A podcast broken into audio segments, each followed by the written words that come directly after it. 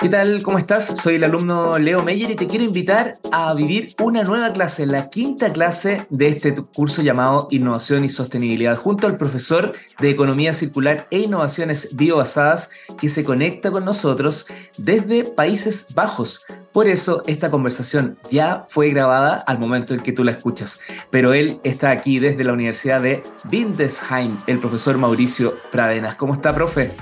Muy bien, muchas gracias, Leo. Qué, gusto poder estar de nuevo juntos en esta clase. Eh, espero sea interesante. Sí, pues viviendo, avanzando mucho más en esto de conocer el impacto, la cultura que tiene que ver con este mundo que está cambiando en torno a la sustentabilidad. Tú nos has contado ejemplos, eh, vimos antes de eso la importancia de la innovación, las, eh, los desafíos de las tres, eh, de la regla de los tres, de las tres R's, y, hoy me parece que es el momento un poquito de ir un paso más allá, exigirnos algo más, ¿sí? Exactamente. Vamos a ver otros desafíos que están asociados al desarrollo de los productos sustentables, ¿cierto? Hablamos también eh, eh, del, impacto ambiental, ¿cierto? Entonces, em, ¿qué más hay que tener en cuenta para el desarrollo de productos más sustentables? Creo que eh, eso será muy interesante de poder ver en esta, en esta clase. Ya, pues vamos a eso entonces, porque efectivamente, como tú dices, ¿qué más? Yo siempre, una de las preguntas que más nos han llegado en el proceso de este curso es eh, a partir de las pymes. Tú sabes que, esto lo ven como, como lejano, pero no en el sentir, sino más bien en, la ejecución. Sienten que, son tan, están, están tan metidos en el día a día, como se dice, que les cuesta un poquito levantar la cabeza y mirar estos temas. Entonces, eh, la gran pregunta que está en el aire es como, ¿será suficiente que un producto tenga menor impacto ambiental? o, podemos ir más allá? Bueno, hay, hay, hay que ir más allá, de hecho, porque hay, hay factores que, otros factores que considerar. Sí, en la clase anterior veíamos algo sobre la funcionalidad del producto, ¿cierto? Que tiene que seguir siendo funcional. Si yo voy a reemplazar una parte del producto, voy a hacer, no sé, bolsos de eh, retazos de ropa, por ejemplo, tiene que ser resistente, ¿sí? O una banca, por ejemplo, con plástico reciclado, tiene que ser resistente. Bueno, pero también hay otras cosas que considerar. Eh, pero antes de ir a eso, yo quisiera eh, retomar un punto que es bien interesante y es muy práctico, porque es suficiente que tenga un menor impacto ambiental el producto. No, no todavía, no es suficiente, pero también el menor impacto ambiental puede ser algo muy sofisticado, que también lo conversamos en una clase anterior, ¿cierto? Con análisis, em, evaluación de ciclo de vida, ¿sí? pero también puede ser algo que es bastante intuitivo, ¿cierto? Si yo, por ejemplo, eh, utilizo eh, un residuo para, ah, y ese residuo no requiere un proceso tan grande que requiere energía, que, requiera que produzca emisiones. Entonces, muy probablemente ese producto, donde cual se utiliza el residuo para reemplazar eh, el material virgen, va a ser ambientalmente más beneficioso. ¿Ok? Eso es lo primero. Entonces, a veces no hay que complicarse mucho porque hay casos que, en que es muy claro. Cuando uno, yo utilizo, por ejemplo, para hacer la mochila, utilizo, en vez del material virgen, utilizo jeans, retazos de jeans, por ejemplo. ¿Sí? Ok. está, re, interesante el punto, porque a veces uno tiende a pensar que la innovación es, hacer más complejos los procesos. Exactamente, exactamente. Y, de hecho, eh, no, es así. Yo, eh, como mencionaba en, en una clase anterior participo en el Centro de Innovación del Hormigón de la Universidad Católica y dentro de eso una eh, de mis funciones es desarrollar productos más sustentables eh, basados en hormigón y realmente lo que buscábamos es que en el reemplazo de los material, de las materias primas originales del hormigón lo que reemplazáramos fuera em, lo más sencillo posible, ¿cierto? Para después escalar el producto. La idea era escalarlo, eso es lo que se pensaba. Entonces, la idea es que fuera lo más sencillo posible, lo menos complicado posible. Porque generalmente detrás de la complicación hay mucho uso de energía, por ejemplo, o emisiones, y, eso ya requiere un análisis más fino, ¿cierto?, desde el punto de vista ambiental.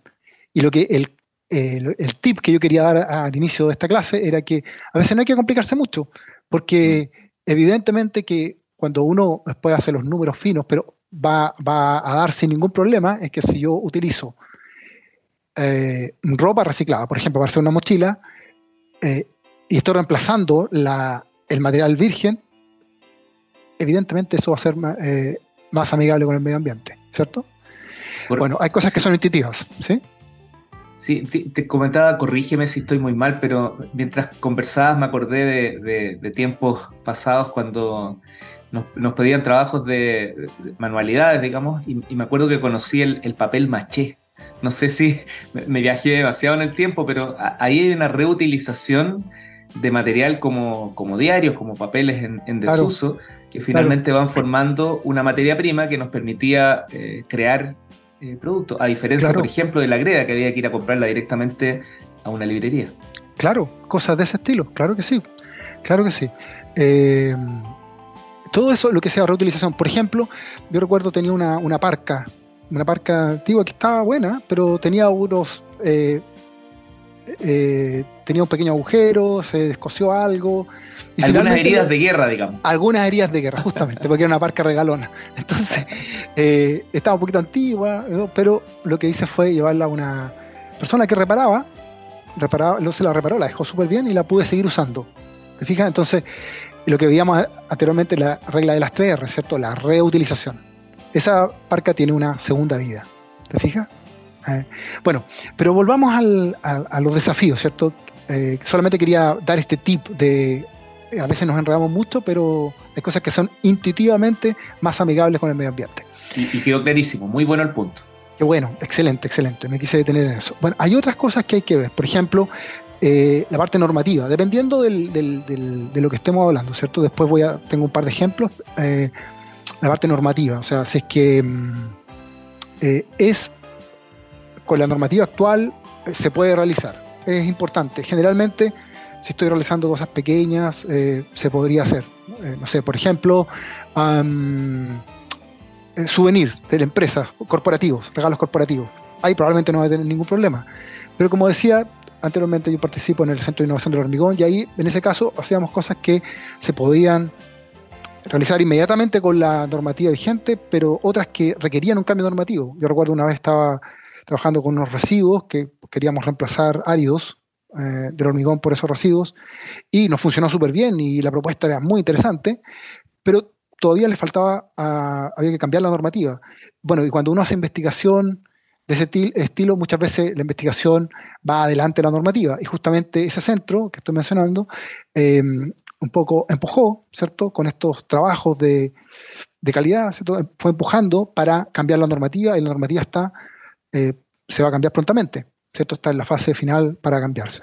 Entonces, aspecto normativo, ese es uno de los casos, ¿sí? Eh, y hay otros temas, como por ejemplo eh, temas de sociedad, que quizás voy a, o aspectos sociales, que quizás voy a tratar enseguida, si te parece. Sí, pues antes de eso, solo en lo normativo, tiendo a pensar que, que las normas en general y todo lo legal está ayudando y impulsando una cultura más sustentable. Sí, pero a veces les falta Ah, eh, depende, ¿ah? depende del rubro. En este caso, el que mencionaba anteriormente, ahí ahora se está cambiando un poco, eh, eh, respondiendo, digamos, al, desarrollo de la investigación, ¿cierto? Y ahí, bueno, el Centro de Innovación del Hormigón de la Universidad Católica tenía un rol importante en eso.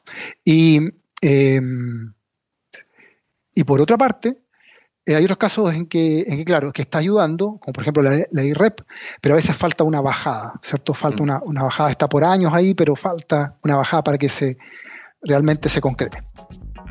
Claro, la intención es buena, pero a veces nos falta este sentido de realidad. Y la culpa no es de nadie, sino que eh, un poco estamos imaginando cómo funcionan las cosas porque esto es algo que está ocurriendo en este instante en la humanidad. Exactamente, hay que, hay que iniciar, ¿cierto? Hay que iniciar. Yo lo que decía anteriormente, no sé, en los Países Bajos hoy día el 95% de los materiales de eh, construcción de un edificio, por ejemplo, 95% de los materiales se eh, recicla. Pero ellos partieron hace 40 años, de ahí era, no era tanto, era un, creo, un 20%, 20%, algo así, de ahora es 95%, pero iniciaron en algún momento, ¿cierto? Sí, pues estabas hablando de las normas y querías pasar a un segundo tema, ibas a ir hacia... Sí, el tema que tiene que ver con incluso, que hay que considerar también, ¿eh? que, tiene que ver con aspectos sociales. Eso. voy a plantear, voy a plantear eh, dos ejemplos, pero, pero que yo quisiera iniciar con esto. O sea, es, em, es poco. Em, eh, a ver, llama la atención, por ejemplo, que en un país como Chile eh, la, la, madera no se use tanto, ¿cierto? Somos un país que produce mucha madera en comparación con Noruega o con em, Canadá, por ejemplo, eh, Alemania, donde se utiliza mucho la, madera para construir, y en Chile no tanto. Y ahí pueden haber distintas explicaciones, pero yo creo que una de las explicaciones también tiene que ver con un tema social, digamos, cómo las personas ven la madera. Y eso lo quiero linkear con un ejemplo que también ocurre aquí en Europa, eh, donde no todo es bonito, ¿cierto? A veces se, mira muy hacia arriba y se piensa que todo es perfecto, bueno, no lo es. Y este ejemplo da cuenta de aquello. Eh, en el estudio de la utilización del bambú, un tipo de madera, bambú para eh, pisos, para utilizarlo como pisos, tipo parqué, ¿cierto? O reemplazo de pisos flotantes, cosas de ese estilo. Eh, bueno, se hizo un estudio sobre los aspectos técnicos y los aspectos ambientales. Bueno, y ahí el bambú es muy difícil de superar técnicamente es muy bueno, resiste mucho y ambientalmente es espectacular. Secuestra el carbono, funciona muy, muy bien. Además, es barato. Sin embargo... el eh, pero, yo estoy tratando de imaginar el pero, cuéntame. El pero, y la idea, el, proyecto era utilizar bambú comprado en Asia eh, para reemplazar eh, pisos en Europa. uno de los problemas era un tema cultural en el lugar de origen, en Asia. Había un problema con los productores ¿cierto? Eh, eh, había una desconexión entre productores, financistas y finalmente los usuarios europeos. Había una cultura que era, que era más bien de tipo em, local y que era bien compleja, tenía, tenía sus complicaciones. Eh, por la forma de ser, la forma cultural, la forma de ser de, de, los productores del bambú. Ese era un problema. Y el otro problema, que también era un tema cultural, en Europa, que era el bambú era visto como una madera de clase social baja. Mm. Imagínate. Entonces nosotros pensamos que a veces eso pasa solamente en Chile o en otros países, pero también a veces ocurre acá. Interesante, ¿eh? Súper interesante. Y por eso no, no funcionó ese proyecto, aunque, aunque sus credenciales ambientales desde el punto de vista sustentable eran espectaculares, por, es, por eso no funcionó. Imagínate. Probablemente no es el momento, pero de seguro con todos los beneficios que tiene el bambú se va a seguir trabajando en lograr justamente revertir esa percepción social que tú acabas de comentar.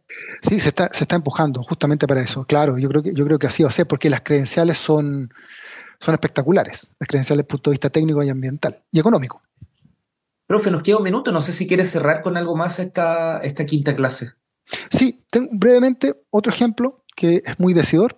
Tiene em, querían cambiar los envases de la cerveza, porque las latas de cerveza, porque pensaban que, ¿cierto?, por acero, porque pensaban que el acero era más sustentable que, la lata de aluminio, porque el acero, eh, al medirlo por kilo, claro, es más sustentable. Sin embargo, como el aluminio es más liviano, al llevarlo a la lata, eh, la diferencia no era tanta, seguía siendo más sustentable el acero.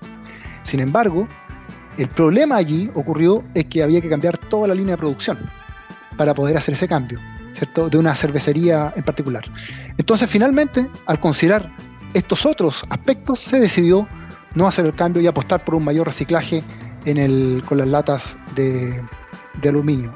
Apostar, esa fue la apuesta, en vez de cambiar al acero. ¿Y funcionó o está en proceso? Bueno, en ese caso estaba en proceso, pero por, ah, eh, eh, acá en los Países Bajos hace poco se inició un, um, un cambio también normativo donde ahora eh, uno tiene que pagar por esas latas. Entonces uno cuando compra, por ejemplo, una bebida, una cerveza que viene en lata, tiene que pagar por eso. ¿sí? Y, cuando uno después lo devuelve, entonces recupera esos 15 centavos, 10 centavos, lo recupera, ¿cierto? Para eh, fomentar el reciclaje. Eso pasaba hace años con, con las botellas, pero ahora pasa también con las latas. Que conversen todo lo que quieran del envase, pero por favor el contenido déjenlo ahí que es importante para la vida. ¿ah? ya, pues, profesor, profesor Mauricio Pradena, eh, experto en economía circular e innovaciones biobasadas de la Universidad de Windesheim, donde se está conectando allá en Países Bajos, pero él, un chileno de tomo y lomo en la meca de la sostenibilidad. Un abrazo y gracias por esta quinta clase, profe. Si nos puedes adelantar en segunditos lo que se viene en el cierre de este curso. Se viene muy bueno, porque tengo un invitado especial. Eh, que es un, un, ex alumno del programa acá, eh, y él es, es, muy interesante, es de Luxemburgo, eh, pero tiene un emprendimiento acá en los Países Bajos. Ese emprendimiento es desarrollo de ropa más sustentable. Un estudiante que empezó siendo estudiante con el emprendimiento, ahora ya no es estudiante, y, él nos va a contar un poquito de, eso y de los desafíos también que ha tenido acá como emprendedor. Y que está con clases eh, full de español para que se pueda conectar con nosotros y conversar, ¿cierto? Exactamente, está preparando, está haciendo su mejor esfuerzo ahí con el español, así que para que por favor lo consideren cuando escuchen, no va a ser un español perfecto, pero él va a hacer su mejor esfuerzo y bueno, yo voy a estar ahí también para poder interpretar algo que, que no se entienda. Ya pues, un abrazo, profe, y gracias por la clase de hoy, que estés muy, pero muy bien. Muchas gracias.